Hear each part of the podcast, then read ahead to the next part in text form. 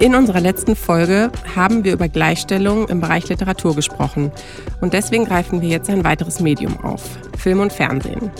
Ich arbeite seit vielen Jahren in diesem Bereich und befasse mich dadurch immer wieder mit der Frage, wie Inhalte entstehen und wer vor und hinter der Kamera steht. Sehr hilfreich bei dieser Thematik sind die Studien der Malisa Stiftung. Die Stiftung wurde 2016 von Maria und Elisabeth Furtwängler gegründet. Maria Furtwängler ist selbst auch Schauspielerin. Ziel der Stiftung ist eine freie, gleichberechtigte Gesellschaft. Heute sprechen wir mit der Leiterin der Stiftung, Karin Heiseke, Expertin für Geschlechterfragen. Wir greifen die Studien der Stiftung auf, die sich mit der Darstellung von Frauen und Männern in den Medien befassen und sprechen darüber, warum es wichtig ist, unsere gesellschaftliche Vielfalt in unseren Medien abzubilden. Heute darf ich Karin Heiseke, die Leiterin der Malisa Stiftung und Expertin für Geschlechterfragen bei uns begrüßen. Herzlich willkommen, Karin. Ich freue mich, dass du da bist. Hallo, vielen Dank für die Einladung. Ähm, Karin setzt sich seit vielen Jahren für Geschlechtergerechtigkeit ein, insbesondere auch international gegen Gewalt gegen Frauen und Mädchen. Heute sprechen wir insbesondere mit ihr bezüglich ihrer Funktion als Leiterin der Malisa Stiftung ähm, da ist es natürlich als erstes interessant für uns, Karin. Könntest du uns einen Einblick in den Auftrag der Stiftung geben? Was ist da euer Fokus? Was macht ihr? Ja, unser äh, großes Ziel ist eine gerechtere Gesellschaft, eine Gesellschaft, in der alle Menschen unabhängig von ihrem Geschlecht sich voll ausleben können und äh, in alle Gesellschaftsbereiche einbringen können. Und unser konkreter Ansatz oder unser Schwerpunkt dabei ist das Thema Geschlechtergerechtigkeit. Ähm, und äh, in diesem großen Themenfeld, was ja auch noch ein enorm großes Feld ist, liegt unser Schwerpunkt äh, in unserer konkreten Arbeit äh, auf dem Thema Geschlechtergerechtigkeit und Diversität in der Medien- und Kulturbranche. Und seit wann genau bist du dabei bei der Stiftung? Ich bin quasi von Anfang an dabei. Also äh, die Geschichte ist so, dass ähm, die Stifterinnen damals eine Idee hatten, eine Stiftung zu gründen und mich ursprünglich als äh, Beraterin an Bord geholt hatten. Also wir kannten uns schon von vorher durch, äh, ich habe ja viel mit äh, Eve Ensler, die heute Wie heißt, die die Bewegung äh, V-Day gegründet hat, äh, gearbeitet und äh, Maria Furtwängler kannte sie auch. Darüber haben wir uns kennengelernt. Und als Maria und Elisabeth Furtwängler dann die Idee hatten, eine Stiftung zu gründen, die sich mit Geschlechtergerechtigkeit und der Beendigung von Gewalt gegen Frauen ähm, beschäftigt, haben sie mich als äh, praktisch Beraterin, äh, als Unterstützung an Bord gebracht. Und wir haben dann gemeinsam die Strategie und den Fokus entwickelt, äh, die Herangehensweise.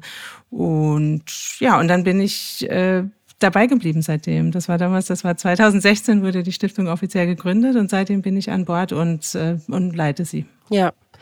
Und ähm, an das Thema, also du bist ja, warst ja auch schon vorher äh, äh, sehr involviert äh, in diesem Thema.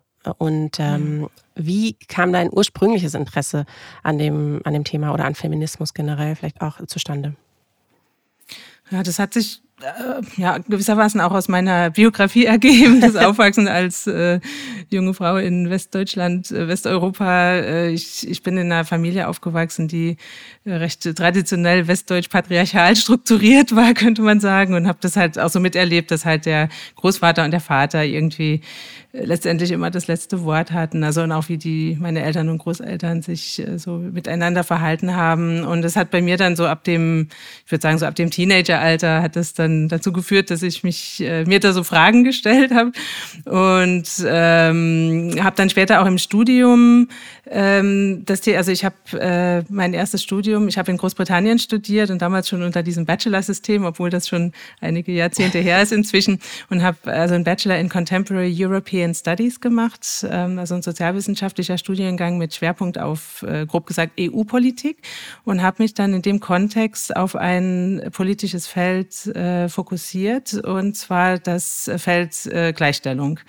Und das hat mich dann auch praktisch seitdem nicht mehr losgelassen, weil es halt so viele verschiedene Aspekte dazu gibt. Und ja, und äh, dann bin ich halt auch dadurch, äh, habe ich mich dann also sowohl halt in meiner frühen wissenschaftlichen Arbeit als auch dann in meiner äh, praktischen Berufsarbeit und auch in meinem Engagement in meiner Freizeit immer mit verschiedenen Aspekten äh, zum Thema Gleichstellung beschäftigt. Und so bin ich auch auf das Thema Beendigung von Gewalt gegen Frauen gekommen, weil egal welchen Aspekt ich mir angeschaut habe rund um Geschlechtergleichstellung, äh, bin ich immer wieder an dem Punkt angelangt, dass das, was wirklich das grundlegende Problem ist, äh, Gewalt gegen Frauen ist. Also solange wir das nicht gelöst kriegen, können auch alle anderen Anstrengungen für Gleichstellung, äh, ob es jetzt im Bereich äh, Frauen in Führungspositionen etc. ist, äh, das kann, kann nicht gelöst werden, solange wir noch in einer Situation leben, wo äh, Gewalt gegen Frauen so toleriert wird und noch so häufig vorkommt. Ja. Und du hast ja auch erwähnt, dass äh, Maria und Elisabeth Furtwängler die Stiftung gegründet haben. Ähm, was war deren Hauptmotivation dass Sie das äh, initiiert haben? Hm. Ja, die beiden hatten ja auch schon ähm, viele Jahre vorher sich engagiert, vor allem im globalen Süden. Also Maria Furtwängler, die ist schon inzwischen seit äh, über 20 Jahren ähm, Präsidentin der NGO German Doctors, die sich also mit äh, Gesundheitsfragen im globalen Süden beschäftigen. Und äh, sie hat in dem Kontext, hat sie bei vielen Einsätzen, war sie auch mit dabei. Und sie hat, ist ja auch Ärztin, ne? Sie ist Ärztin, genau. genau. Also sie, und sie war dann auch als, als ehrenamtliche Ärztin bei Einsätzen in verschiedenen Ländern mit dabei und hat da jeweils dann auch selbst miterlebt, wie insbesondere, also wirklich im Kontext äh, von Fragen der Gesundheitsversorgung, äh, in, inwiefern halt die Benachteiligung von Frauen in den verschiedenen Gesellschaften sich da auch negativ ausgewirkt hat. Und Elisabeth war damals nach der Schule äh, auch im, im Ausland und hat äh, dort mit Straßenkindern gearbeitet und hat dann auch selbst äh, gesehen, äh, wie stark Mädchen äh, zum Beispiel auch von Zwangsprostitution äh, betroffen sind. Und daraufhin haben die beiden dann 2011 gemeinsam mit äh, German Doctors äh, das Malisa Home auf den Philippinen gegründet. Das ist ein Schutzhaus für Mädchen, die von Menschenhandel und Zwangsprostitution betroffen sind. Und das war so ihr Ausgangspunkt. Und seitdem haben sie sich immer mehr mit dem Thema beschäftigt und haben dann halt äh, auch äh, geschaut, wie die Situation in Deutschland ist. Und obwohl äh, dort die Dynamiken etwas anders sind als zum Beispiel jetzt auf den, den Philippinen, sind aber ja die unterliegenden Probleme, die grundlegenden Probleme ja sehr ähnlich. Und ihnen wurde bewusst, dass es halt auch hier auch noch wahnsinnig viel Gewalt gegen Frauen gibt. In Deutschland ist ja auch jede dritte Frau von körperlicher und oder ähm, sexualisierter Gewalt betroffen. Und dann haben die beiden sich überlegt, okay, wir wollen uns hier in Deutschland einbringen und wir wollen eine Stiftung gründen. Und dann der Schritt von dem Thema äh, Gewalt gegen Frauen hin zum Thema, zu dem Schwerpunkt auf den Medien, entstand dadurch, dass wir gemeinsam überlegt haben, wo können die beiden sich mit einer neu zu gründenden Stiftung im deutschen Kontext besonders einbringen? Wo gibt es da Bereiche, die noch nicht von anderen behandelt werden und wo können die beiden sich mit, auch mit ihrem Hintergrund, den sie mitbringen, ähm, besonders äh, gut einbringen, eine besondere Wirkung entfalten? Und da haben wir den Punkt genommen, dass bei der, bei dem Thema Gewalt gegen Frauen äh, die Geschlechterrollen und die Stereotypen, die wir alle im Kopf haben, eine große Rolle spielen. Also Vorurteile gegenüber Frauen, äh, Ideen über, äh, wie die verschiedenen Geschlechter zu sein haben, was ein vermeintlich richtiger Mann ist oder wie sich eine richtige Frau zu verhalten hat. Das sind alles Faktoren, die sehr stark damit reinspielen und den Grundboden sozusagen legen, der das nähert, dass Gewalt gegen Frauen akzeptiert wird. Und ähm, so sind wir dann dazu gekommen, dass wir gesagt haben, okay, wir schauen uns insbesondere die, äh, wie, wie Geschlechterstereotype entstehen, wie Vorurteile, wie äh, einschränkende Rollenbilder transportiert werden. Und da haben wir dann besonders auf die Rolle der Medien fokussiert, weil die Medien unsere Wahrnehmung sehr stark prägen, schon von einem jungen Alter an. Also wenn man schon zum Beispiel sich das Kinderfernsehen anschaut, aber natürlich auch äh, Medien, die von Erwachsenen konsumiert werden. Und so sind wir dann auf diesen Schwerpunkt gekommen, Rolle ja. der Medien. Ähm, das ist ehrlich gesagt auch der, der Punkt, über den wir natürlich heute genauer sprechen wollen. Aber auch äh, der Punkt, äh, über den ich vor, auch schon vor ja, vielen Jahren ähm, auf euch aufmerksam geworden bin, weil ähm, ich ja auch in den Medien arbeite und man sich da auch ähm, ja ab einem gewissen Zeitpunkt natürlich mit dieser Frage konfrontiert sieht und da sieht und da ist es natürlich sehr hilfreich, dass es von euch ähm, schwarz auf weiß auf Papier gebracht wird, ähm, denn Zahlen helfen ja immer. Äh, ja, Dinge anzuregen und zu diskutieren. Ne? Wenn man was, was belegen kann, ist das einfacher. Deswegen ähm, fand ich auch allein schon bei meiner täglichen Arbeit eure Studien immer sehr, sehr hilfreich. Und da gibt es ja insbesondere die Studie Darstellung von Frauen und Männern in Medien oder ähm, ja, Sichtbarkeit und Vielfalt im TV. Äh, oder was du auch angesprochen hast, ähm, Darstellung geschlechtsspezifischer Gewalt im deutschen Fernsehen. Und da würde ich gerne auf jeden Fall ein bisschen detaillierter drauf eingehen. Und zwar, wann habt ihr das erste Mal diese Studie durchgeführt und was waren so eure, äh, ja, die größten Punkte, die ihr da festgestellt habt? Mhm. Ja, wir haben damals im, also als wir dann die unsere Arbeit begonnen haben, haben wir damit äh, angefangen, dass wir eine, also das ist eh auch ein Prinzip unserer Arbeit, dass wir immer äh, mit Partnern zusammenarbeiten. Äh, wir glauben stark an das Prinzip, gemeinsam sind wir mehr als die Summe unserer Teile. Und ähm, es gab ja damals schon Initiativen in Deutschland äh, bezüglich Geschlechtergerechtigkeit in der Filmbranche, beispielsweise Pro Quote Film und auch ein paar andere Initiativen, die sich bereits mit bestimmten Fragestellungen beschäftigt haben. Also also zum Beispiel Frauen äh, hinter der Kamera, also wie viele Regisseurinnen gibt es etc. Und äh, wir haben die verschiedenen Initiativen, die es bereits gab zum Thema Medien und Geschlechtergerechtigkeit oder insbesondere audiovisuelle Medien, haben wir alle zusammengebracht und haben uns gemeinsam mit denen besprochen, was äh, noch äh, sozusagen noch notwendig ist in Deutschland, um weiterzukommen. Und in dem Gespräch wurde deutlich, dass was noch fehlte in Deutschland, war wirklich solide Daten äh, zum Thema, was sehen wir eigentlich im deutschen Bewegtbild? Also was sehen wir im deutschen Fernsehen, im deutschen Film? Wer ist zu sehen? Welche Rollenbilder werden vermittelt? Und in dem Kontext haben wir äh, uns dann äh, gemeinsam mit äh, Partnerinnen und mit der Universität Rostock zusammengetan, mit äh, Professorin Doktorin Elisabeth Brommer, die auch bereits schon zu den Aspekten der äh, Offscreen Diversity, also äh, äh, Geschlechterverteilung hinter der Kamera in der Filmbranche beschäftigt hatte und haben dann mit ihr gemeinsam ähm, ein Konzept entwickelt für eine Studie, wie erhoben werden kann, ähm, wen wir sehen, also wie die Geschlechterverteilung ist und wen wir sehen in welchen Rollen ähm, und so weiter. Wir haben da auch von Anfang an auch als Partner die Branche selbst mitgebracht. Also wir haben das, äh, äh, wir haben die Sender äh, angesprochen, die vier großen Sendergruppen in Deutschland und drei große Filmförderanstalten, die sich auch finanziell an der Finanzierung der Studie beteiligt haben und die auch von Anfang an mit der Uni Rostock und uns zusammen auch an äh, der Methodik gearbeitet haben. Also es war wirklich ein, ein Gemeinschaftsprojekt äh, um zu sehen, wie, was, was müssen wir erheben, was dann wirklich auch für die Praxis ähm, hilfreich ist, wenn es darum geht zu sehen, okay, wie, wie sieht bei uns, äh, wie, wie, ja, welche Bilder werden uns ja. vermittelt. Ähm, ja, das wie, war so der Beginn. Wie kann man sich das vorstellen, wie so eine Studie durchgeführt wird? Was plant man da überhaupt für einen Zeitraum ein und wie geht man da vor? Hm, ja, also wir hatten, äh, ich muss gerade mal überlegen, wann das erste Treffen war. Es war, glaube ich, damals im März und äh, ja, also äh, lange Rede, kurzer Sinn, es, es, es braucht einigen Vorlauf. Also ja. die erste Phase ist natürlich die Konzeptionierung und dann war es natürlich sehr wichtig, dass es halt wirklich eine wissenschaftlich solide Studie ist. Denn bei allem, also das ist eine Erfahrung, die ich äh, in meinem ganzen Berufsleben bisher gemacht habe. Sobald man Daten zum Thema Geschlechtergerechtigkeit bringt, ähm, kann man äh, die Uhr danach stellen, dass irgendjemand kommt und diese Daten hinterfragt. Also die, die Seriosität hinterfragt, die, die Validität Qualität und dann wird äh, die Methodik hinterfragt etc. Ja, also das, ja. das, das passiert äh, gewissermaßen immer. Äh, von daher war es natürlich sehr wichtig, dass das halt wissenschaftlich auch ganz solide ist. Und das ist ähm, ein, ein Sample, das entstanden ist aus äh, sogenannten zwei künstlichen Wochen des Jahres, damals 2016, äh, vom deutschen Fernsehen, äh, plus für den Bereich Film von 2011 bis 2016 die ganzen äh, deutschen Produktionen aus den ganzen Jahren.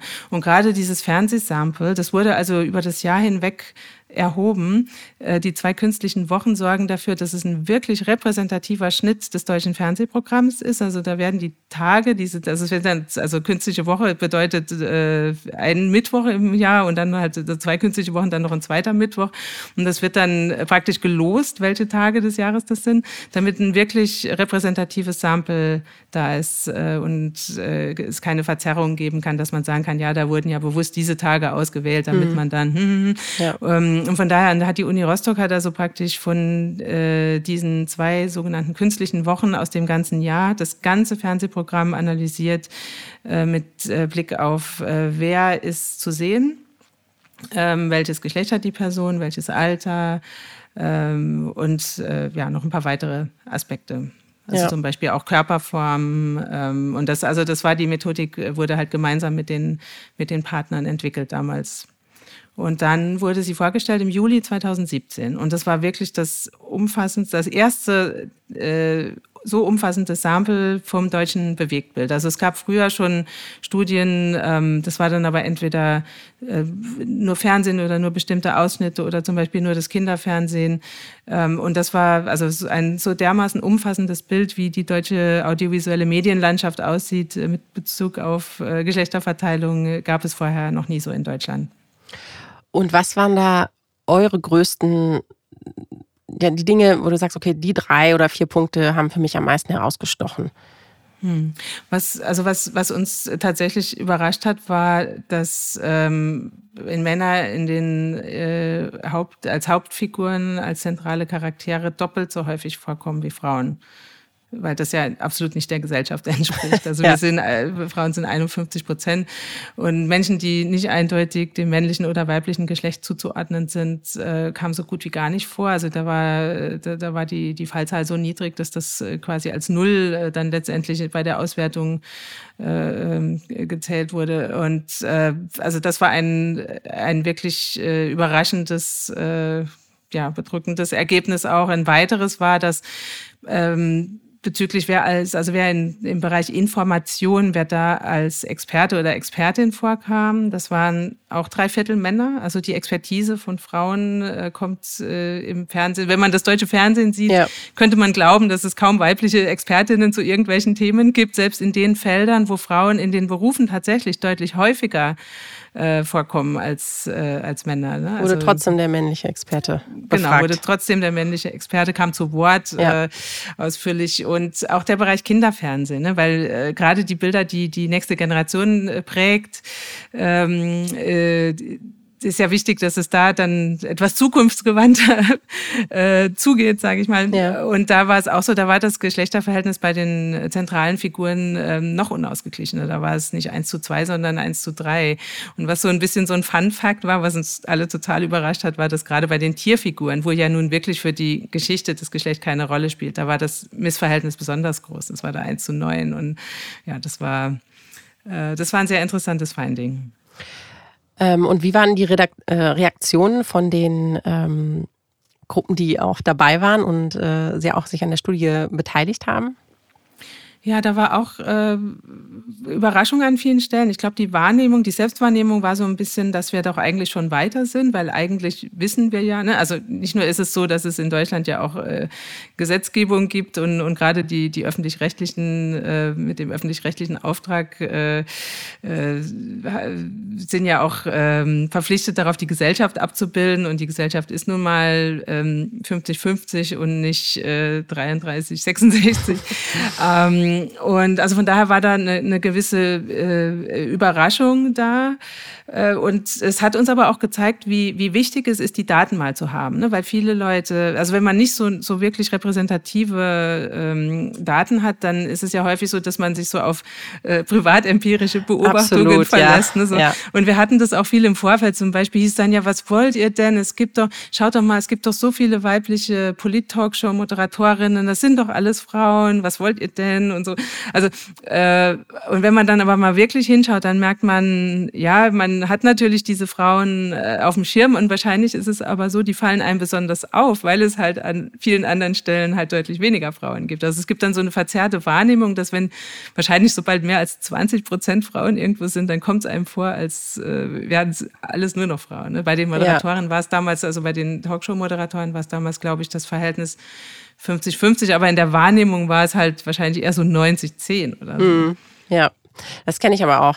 Insbesondere auch, wenn nur eine Frau irgendwo dabei ist, dann oder in, in einer Show dann die Hauptrolle hat, dann hieß, dann hieß es gleich. Ja, aber da ist ja, da ist ja XY. Ja. Und dann hat ja. man das Thema für ja. sich selber äh, erledigt.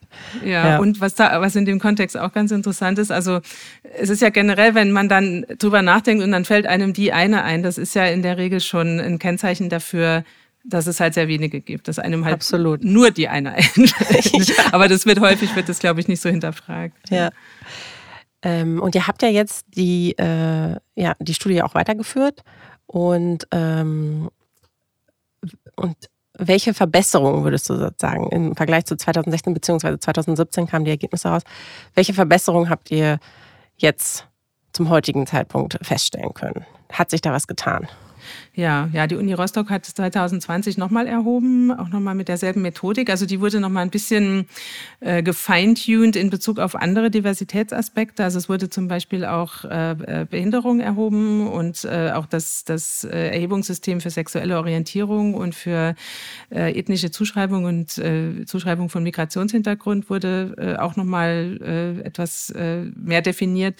Ähm, und äh, es haben sich an bestimmten Stellen äh, durchaus Verbesserungen gezeigt, insbesondere wenn, äh, als dann nochmal aufgeschlüsselt wurde von dem, was die Produktionen aus früheren Jahren waren, also aus 2020 im Vergleich zu den älteren Produktionen, weil im Fernsehen kommen ja auch zum Beispiel viele Wiederholungen. Klar, ja. Und äh, also kurz gesagt, insgesamt der gesamte Schnitt war fürs Fernsehen weiterhin ähm, 1 zu 2 das Verhältnis. Aber wenn man sich angeschaut hat, die Fiktion und bei der Fiktion dann insbesondere die neueren Produktionen, da hat sich das Verhältnis schon eher 50-50 angenähert. Also immer noch nicht 50-50, aber schon deutlich besser. Ähm, Im Gegensatz dazu war das Verhältnis bei den Experten und Expertinnen weiterhin sehr schlecht. Also es hat sich nur um, ich glaube, zwei Prozentpunkte äh, verbessert. Und das hat auch, weil halt in dem, in diesen ganzen Sample halt sehr viele auch Informationssendungen mit ExpertInnen dabei waren. Deshalb war dann auch der, der Gesamtschnitt weiterhin so schlecht. Ähm, was sich auch ein bisschen verbessert hat, was halt auch ein großes Thema war äh, oder auch noch ist weiterhin, ist, dass halt äh, ältere Frauen vom Bildschirm verschwinden, was halt ja auch überhaupt nicht der Gesellschaft entspricht. Mhm. Ähm, und das ist auch etwas, wo sich in der Fiktion das Verhältnis auch etwas verbessert hat. Also dass, dass es äh, inzwischen durchaus auch äh, Programme gibt, wo Frauen über 50 sichtbar sind und sie halt nicht äh, komplett äh, verschwinden. Beim Kinderfernsehen hat sie es auch ein, ein bisschen verbessert, aber es gibt an vielen vielen Stellen weiterhin noch einiges zu tun. Insbesondere auch, wenn man sich dann anschaut, die äh, Verschränkung mit den anderen äh, Diversitätsmerkmalen. Äh, da ist es also die zum Beispiel Menschen ähm, ähm, mit zu, also ich sage mal Zuschreibung, weil das ist ja eine Erhebung, da wird kodiert, was auf dem Bildschirm zu sehen ist. Und das, das heißt, es ist immer eine Zuschreibung von der Person, die sich das anschaut ähm, und nicht eine Selbstbeschreibung. Ja der Person. Und äh, von daher ist also sexuelle Orientierung beispielsweise oder auch äh, Migrationshintergrund und ethnische Zuschreibungen äh, sind Faktoren, die, die immer ja, Zuschreibungen sind. Und da ist es auch so, dass diese ganzen genannten Gruppen und Menschen mit Behinderung auch deutlich seltener vorkommen als in der Gesellschaft in Deutschland tatsächlich. Und wenn wir dann das nochmal verschränken mit dem Aspekt äh, Geschlecht, sehen wir auch, dass Frauen nochmal seltener vorkommen. Also beispielsweise lesbische Frauen sind auch deutlich weniger sichtbar als schwule Männer. Hm. Also es gibt dann wirklich diese, diese, äh, wenn man es intersektional betrachtet, sozusagen, ist es, sieht man dann auch deutlich, dass, dass Frauen halt weiterhin deutlich unterrepräsentiert sind. Und das ist ja auch nach wie vor in dem Bereich, den ihr auch angesprochen habt in der Studie, ähm, so Entertainment-Shows, ne? Also da mhm. die, die Moderat ja, sind Moderatoren, äh, da sind auch nach wie vor sehr wenige Frauen zu finden. Ja, absolut. Auch gerade bei so Quiz-Shows und sowas und äh, so den Samstagabendshows, äh, äh, auch Comedy, ja, da gibt es auch noch einigen, äh, ne, ein, gibt es einen großen Männerüberhang, sagen wir es so. Ja. Ähm, und ich habe es vorhin schon angesprochen, dass ihr ja quasi auch noch eine weitere äh, Studie ähm, macht. Ich muss jetzt hier mal kurz meinen Zettel richten, weil ich das vor dem Mikro gar nicht so gut lesen kann. Und zwar äh, Darstellung geschlechtsspezifischer Gewalt im deutschen Fernsehen. Und du hattest ja ganz am Anfang auch schon ähm, angesprochen, dass viele Themen, die wir in der deutschen Gesellschaft haben oder viele auch Probleme bezüglich Geschlechtergleichheit aus von dem Thema Gewalt herrühren. Und das war sicherlich auch euer Punkt, warum ihr gesagt habt, wir brauchen da noch eine dezidierte Studie, oder? Ja, genau, genau. Weil das einfach, weil Gewalt gegen Frauen einfach ein so massives gesellschaftliches Problem ist, weil und wir uns bewusst sind, wie stark äh, die, das Bewegtbild auch unsere Wahrnehmung von Themen beeinflusst, war es uns wichtig, uns das nochmal genauer anzuschauen. Und da haben wir mit ähm, Professorin Doktorin Christine Linke, mit der wir auch schon lange zusammengearbeitet haben, weil die auch die erste Studie der Uni Rostock damals geleitet hat. Also wir haben da schon eine langjährige gute Arbeitsbeziehung. Ähm, haben wir mit ihr zusammen äh, die eine, eine qualitative Auswertung des deutschen Fernsehprogramms gemacht. Also da wurde auch dieses, dieses repräsentative Sample von 2020, was auch für die andere Studie der Uni Rostock genutzt wurde, genommen und die äh, Primetime und Pre-Primetime äh, der äh, verschiedenen äh, Fernsehprogramme, verschiedenen Sender daraufhin ausgewertet, ob geschlechtsspezifische Gewalt vorkommt und wenn ja, wie. Ja, ähm, für alle, die denen Primetime vielleicht kein Begriff ist, das ist immer so der Viertel nach acht ah, Slot. Ja. genau, genau. Also es war praktisch der Zeitraum zwischen 6 Uhr abends und 10 Uhr abends. Ja. ja. Ähm, und was sind da die besonderen Dinge, die euch aufgefallen sind während der Untersuchung oder nach Abschluss der Untersuchung? Ja, ja, die, die Untersuchung hat ergeben, dass erstmal geschlechtsspezifische Gewalt in recht vielen Programmen vorkommt. Also im Dritt, einem Drittel aller analysierten Sendungen kam diese Gewalt vor und äh, meistens auch entweder als, als direkt dargestellte massive Gewalt oder äh, dass sie praktisch beschrieben wurde. Also das heißt, die Zuschauer und Zuschauerinnen werden mit geschlechtsspezifischer Gewalt recht häufig äh, konfrontiert, wenn sie das deutsche Fernsehprogramm anschauen in diesem Zeitfenster. Ne? Und da ist, wie gesagt, da ist alles nach 10 Uhr, ist da noch gar nicht mit drinne. Ähm, und äh, das war das erste Finding. Es ist also, es, es kommt recht häufig vor. Es ist meistens äh, Gewalt gegen Frauen und Kinder. Und die Täter sind meistens Männer. Soweit entspricht das ja auch noch der, der Realität. Ähm, ansonsten ist uns aufgefallen, dass ähm, die, also verschiedene Gewaltformen unterschiedlich häufig vorkamen und also Deutschland ist Krimiland und beim Krimi ist in der Regel dann auch eine Leiche involviert. Ähm, das hat sich hier wohl auch niedergeschlagen, denn ähm, die, also der Mord oder Tötung von Frauen kommt im Fernsehen deutlich häufiger vor als zum Beispiel in der Realität. Also in der Realität haben wir deutlich häufiger zum Beispiel Körperverletzungen, aber das kommt in Fernsehprogrammen weniger vor. Äh, da hingegen aber dann andere Formen, also wie zum Beispiel die Tötung, deutlich häufiger. Außerdem ähm, war auch interessant, also abgesehen von dem, was vorkam, war auch interessant, was nicht vorkam. Äh, die Forscherinnen haben analysiert, dass nur in acht Prozent aller Fälle die Betroffenenperspektive äh, ausdrücklich äh, vorkam. Also dass Betroffene zum Beispiel selbst zu Wort kamen, dass deren Perspektive eine Rolle gespielt hat in der Erzählung. Ähm, was auch nicht vorkam, war, und das ist etwas, was in anderen Ländern, äh, zum Beispiel in Großbritannien, schon seit langer Zeit etabliert ist, ist, dass es äh, vorab Hinweise gibt auf die, also dass Gewalt oder welche Form von Gewalt in dieser Sendung vorkommt. Also bevor ist, die Sendung überhaupt äh, startet, dass man da einen Hinweis darauf gibt. Genau, dass es einen Hinweis darauf gibt und dass, wenn, wenn wir das sehen im Kontext, dass es wirklich so viele Betroffene in Deutschland gibt, äh, müssen wir natürlich davon ausgehen, dass auch viele Betroffene sich das anschauen und dass das zu einer Retraumatisierung führen kann, wenn sie ähm, unvorbereitet praktisch ähm, mit diesen Gewaltdarstellungen, Gewalterzählungen konfrontiert werden. Was außerdem fehlt, was auch in anderen anderen Ländern schon gang und gäbe ist, ist, dass äh, Hinweise auf äh, Unterstützungsangebote eingeblendet werden. Also beispielsweise in Deutschland könnte man beispielsweise auf das Hilfetelefon Gewalt gegen Frauen hinweisen oder auf das Hilfetelefon bei sexuellem Missbrauch. Das äh, fehlte auch ähm, in den Sendungen, also in der Fiktion komplett. Und es war, glaube ich, bei einer oder zwei Sendungen im, im Bereich Information vorhanden. Ähm, generell kommen auch selten Expertinnen aus der Antigewaltarbeit äh, äh, zu Wort, also die, die Leute mit Expertise in dem Feld. Und ähm, außerdem äh, war auch in bestimmten, insbesondere in bestimmten Genres dann auch eine also so eine, eine, eine praktisch eine Sexualisierung der Darstellung oder der Erzählung von äh, sexualisierter Gewalt auch deutlich.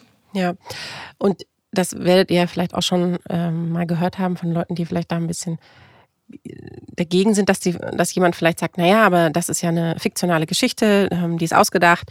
Was, warum ist das ein Problem, dass das so dargestellt wird? Weil das ist einfach eine Geschichte, die jemand geschrieben hat. Ähm, warum ist das ein Problem für die Gesellschaft?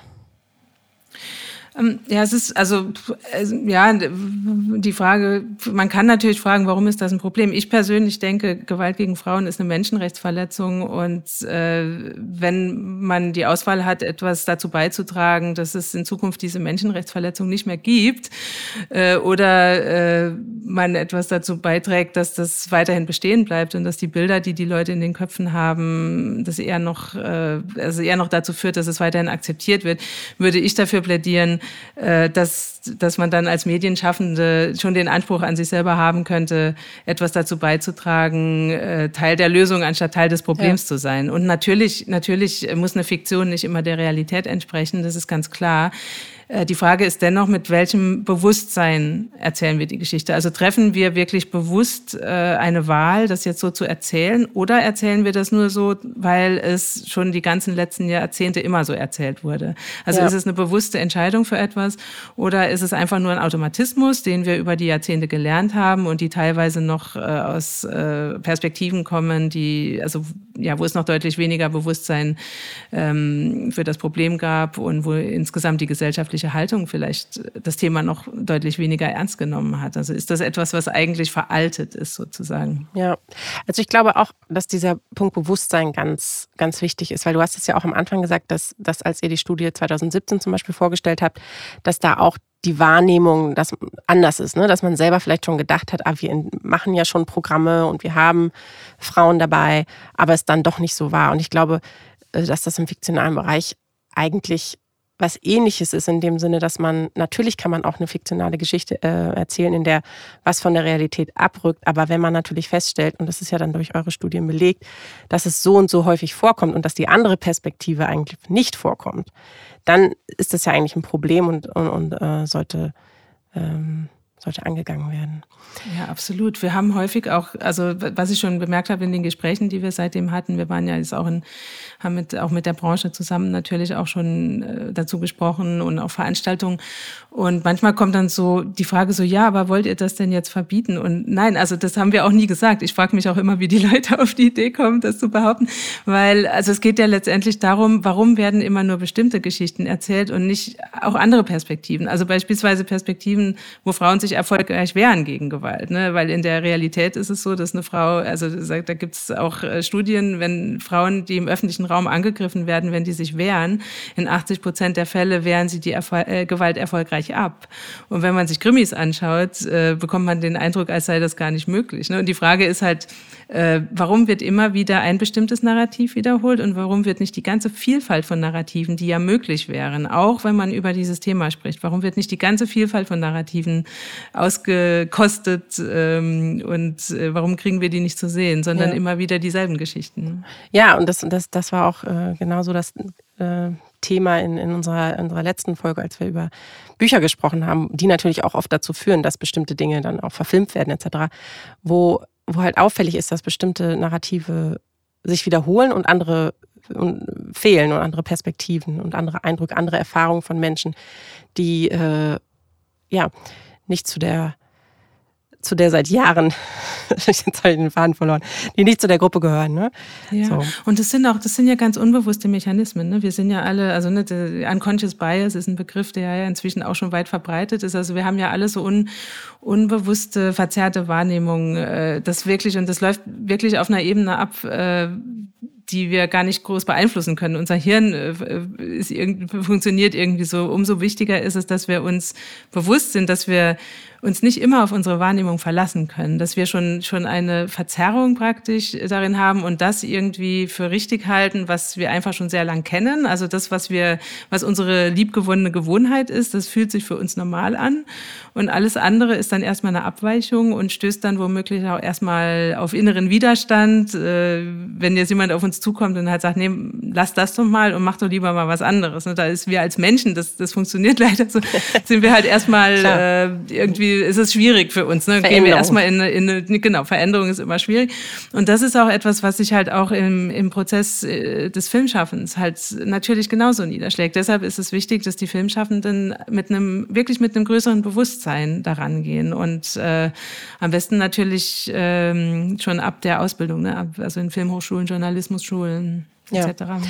Ist es denn äh, schon mal so gewesen, dass TV-Sender oder gerade wahrscheinlich auch ähm, öffentlich-rechtliche Sender nach diesen Studien auf euch zugekommen sind und gesagt haben, helft uns dabei, äh, Dinge zu verändern, vielleicht auch einfach erstmal über ein Training, dass man seinen äh, Unconscious Bias sich dessen bewusst wird oder helft uns irgendwie ein Programm aufzustellen, dass wir es schaffen, äh, andere Shows zu konzipieren etc. Kam das schon vor? Ja, ja, ja. Wir sind also von Anfang an sind wir auch über die ganzen Jahre hinweg, auch in der Zeit zwischen den Studien, natürlich ähm, im, im Dialog mit all unseren Partnern. Das sind ja vor allem, also es sind die, die, die Sendergruppen, das sind die Filmförderer, das sind auch Produktionsfirmen. Und wir sind da im regelmäßigen Austausch und wir, äh, also als Stiftung, wir recherchieren ja auch viel, wo gibt es denn schon gute Beispiele. Ne? Also wir ja. äh, gehen ja halt über diesen, diese ähm, äh, Feststellung des Zustandes und dass es da halt ähm, auch Missstände gibt, gehen wir hinaus und suchen dann auch nach den Lösungen und recherchieren viel und äh, teilen das natürlich auch mit den Fernsehsendern. Also so, auch so ein klassisches Beispiel. Es sind tatsächlich, also viele positive Beispiele kommen aus Großbritannien. Ähm, jetzt, äh, ich habe vorhin schon die BBC erwähnt und äh, die, die das also zum Beispiel bei den Einblendungen in Bezug auf Gewalt gegen Frauen oder anderen Gewaltformen. Ähm, BBC hat ja auch schon länger diese das sogenannte 50-50 Project, wo es darum ging, ähm, also ein 50-50-Verhältnis bei den ExpertInnen in Nachrichtensendungen äh, oder Informationssendungen zu bekommen. Und das ist auch etwas, was, also was dort sehr gut funktioniert hat und auch inzwischen auch schon, also es wurde auch schon von, äh, also wissenschaftlich schon äh, evaluiert und ist wirklich so eine wirklich positive, ein positives Beispiel. Und das ist beispielsweise etwas, was wir dann äh, auch mit den deutschen Sendern besprochen haben und viele haben sich inzwischen auch schon äh, der 50-50-Initiative angeschlossen. Und es ist einfach, das ist ein ganz einfaches System äh, und es wurde ja auch so ein bisschen auch sportlich äh, genommen bei der BBC. Es war halt so, die haben das als ein äh, Challenge äh, sozusagen beschäftigt. Die haben gesagt, okay, also es war halt auch, es war ein, ein ähm, eine Person damals, der das angefangen hat, äh, und er hat gesagt, hey, lass uns doch in unserer Redaktion mal durchzählen, wie viele Frauen, wie viele Männer laden wir denn hier ein als ExpertInnen und als, als Sprecherin, Reporterin etc. Und äh, dann hat sich halt auch gezeigt, das ist ein großes Missverhältnis. Und dann haben sie gesagt, okay, wir setzen uns jetzt den Challenge, dass wir das ändern. Und dann äh, schnell haben dann schon viele andere Redaktionen mitgemacht. Und inzwischen äh, ja, hat es halt wirklich auch schon ähm, gibt es schon weltweit Leute, die, äh, Institutionen, die sich angeschlossen haben.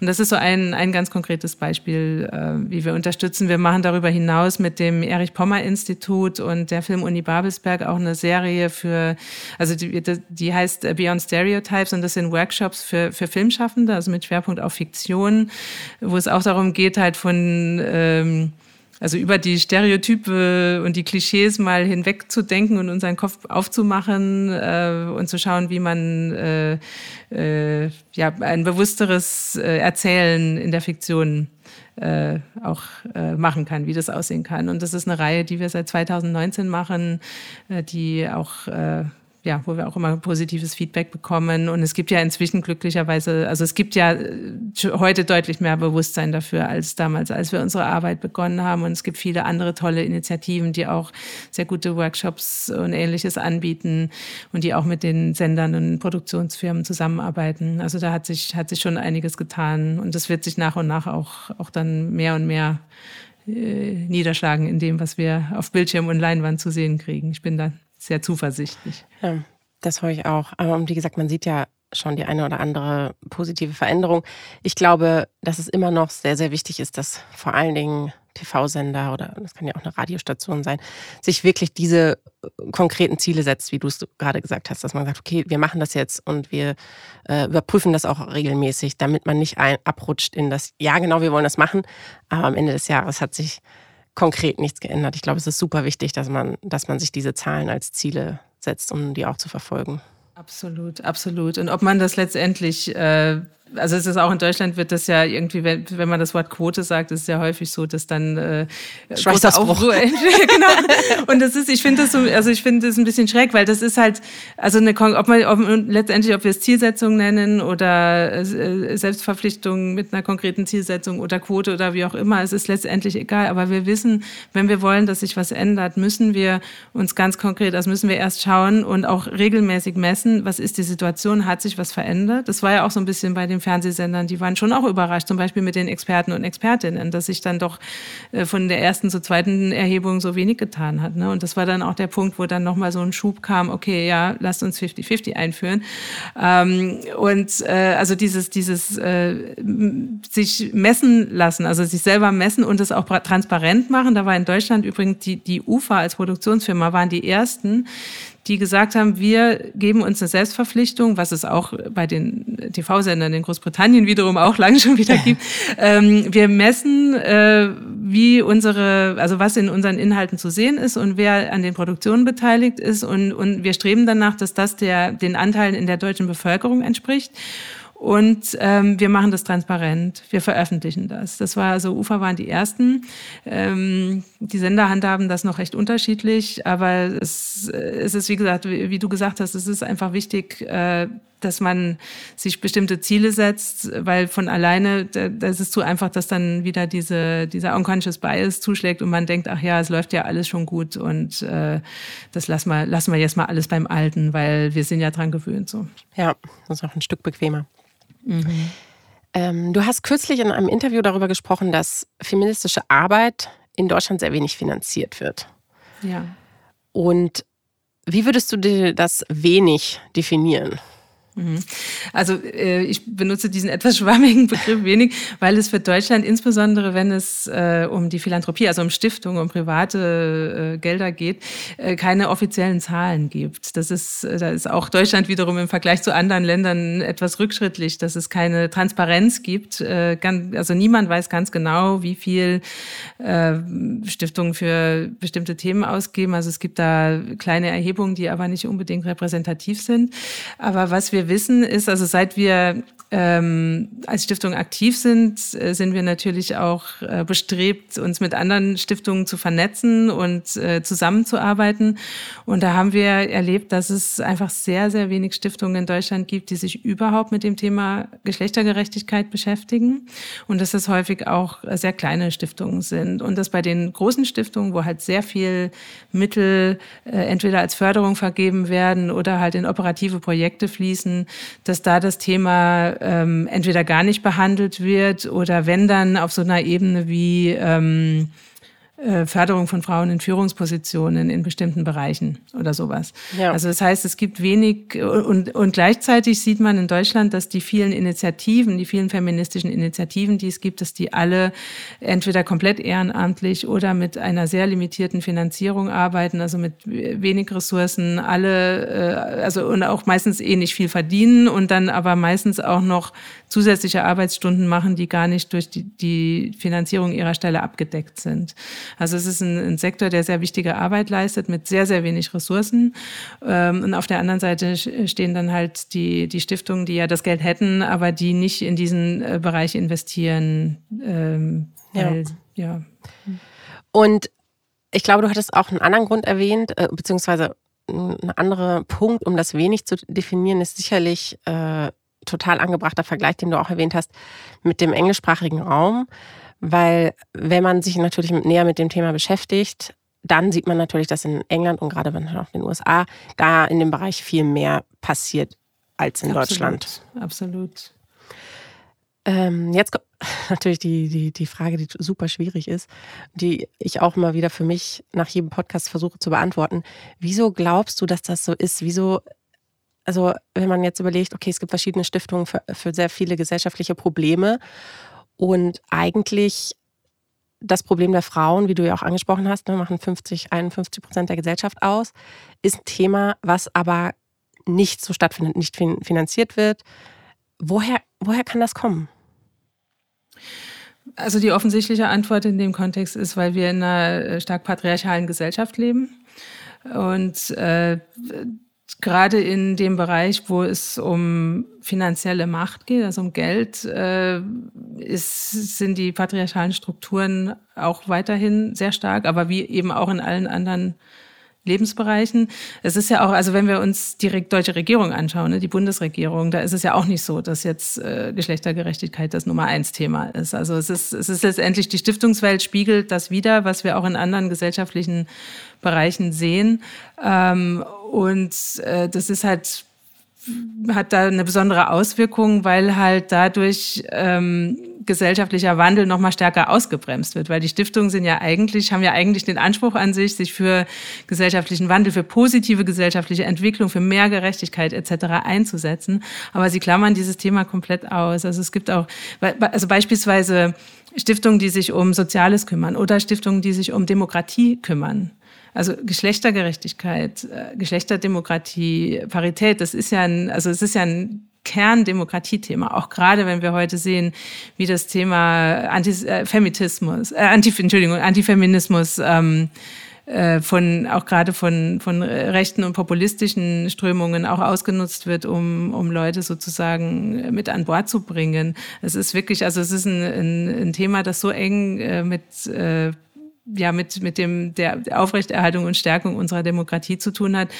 Von daher bin ich immer sehr überrascht, wenn Stiftungen, die in dem Feld äh, aktiv sind, ähm, sich äh, sich nicht das Selbstverständnis haben, dass unter Demokratieförderung oder um und Förderung für äh, soziale äh, Inklusion etc das Thema Geschlechtergerechtigkeit äh, nicht mitgedacht wird und nicht mit umgesetzt wird.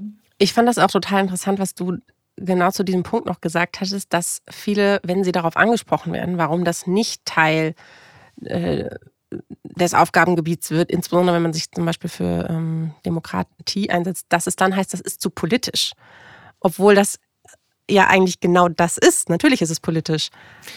Und alles ist politisch ja. letztendlich. Also die Entscheidung, bei einer bestimmten Situation nichts zu tun, das ist ja auch eine zutiefst politische Entscheidung. Also diese Abgrenzung, was jetzt als politisch wahrgenommen wird und was nicht, äh, hat sich mir eh nie so ganz erschlossen, ehrlich gesagt, weil ja, es ist also jede Entscheidung, wo wir halt was rein investieren oder nicht, ist, hat letztendlich politische Auswirkungen.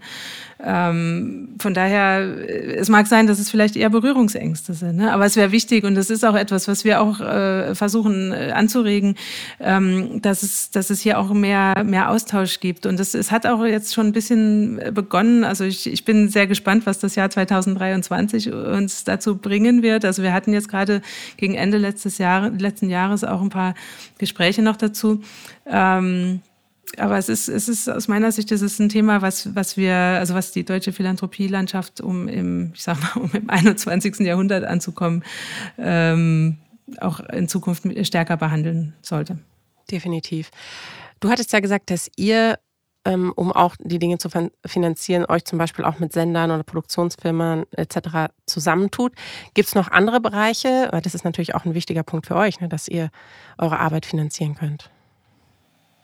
Ja, also wir arbeiten immer in, in Partnerschaften mit anderen, um einmal um eine Finanzierung zu stellen, aber auch, weil wir einfach wirklich in, in die Kraft von Partnerschaften äh, äh, wirklich da ganz fest daran glauben, dass das wichtig ist. Also wenn man von Anfang an etwas gemeinsam macht, dann, dann, dann kann da mehr daraus wachsen, als wenn man jetzt allein losmarschiert und, und was macht.